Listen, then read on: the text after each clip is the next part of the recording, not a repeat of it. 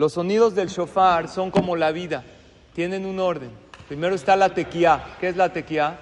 Es un sonido uniforme, un sonido bonito. Después vienen shevarim teruá, son sonidos cortados. Shevarim viene de roto.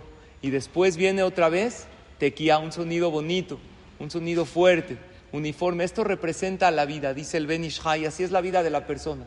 Todos tenemos momentos bonitos en la vida, pero también todos tenemos momentos que difíciles, momentos de retos, momentos de desafíos. No tires la toalla, seguro, 100%. Si crees que van a venir buenos momentos, entonces va a venir otra tequía.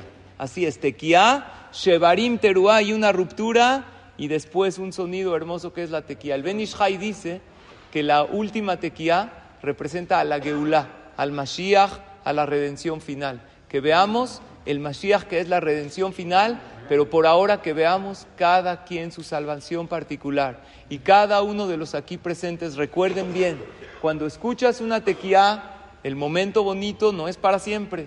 Disfrútalo, porque se acaba. Hay un momento de dificultad, no te desanimes, no te deprimas, no te caigas, porque seguro, si tú crees con mente positiva y con fe, seguro vas a atraer a ti otra tequía. Un momento maravilloso y hermoso. Que tengamos todos un excelente día lleno de éxito, salud y verdad.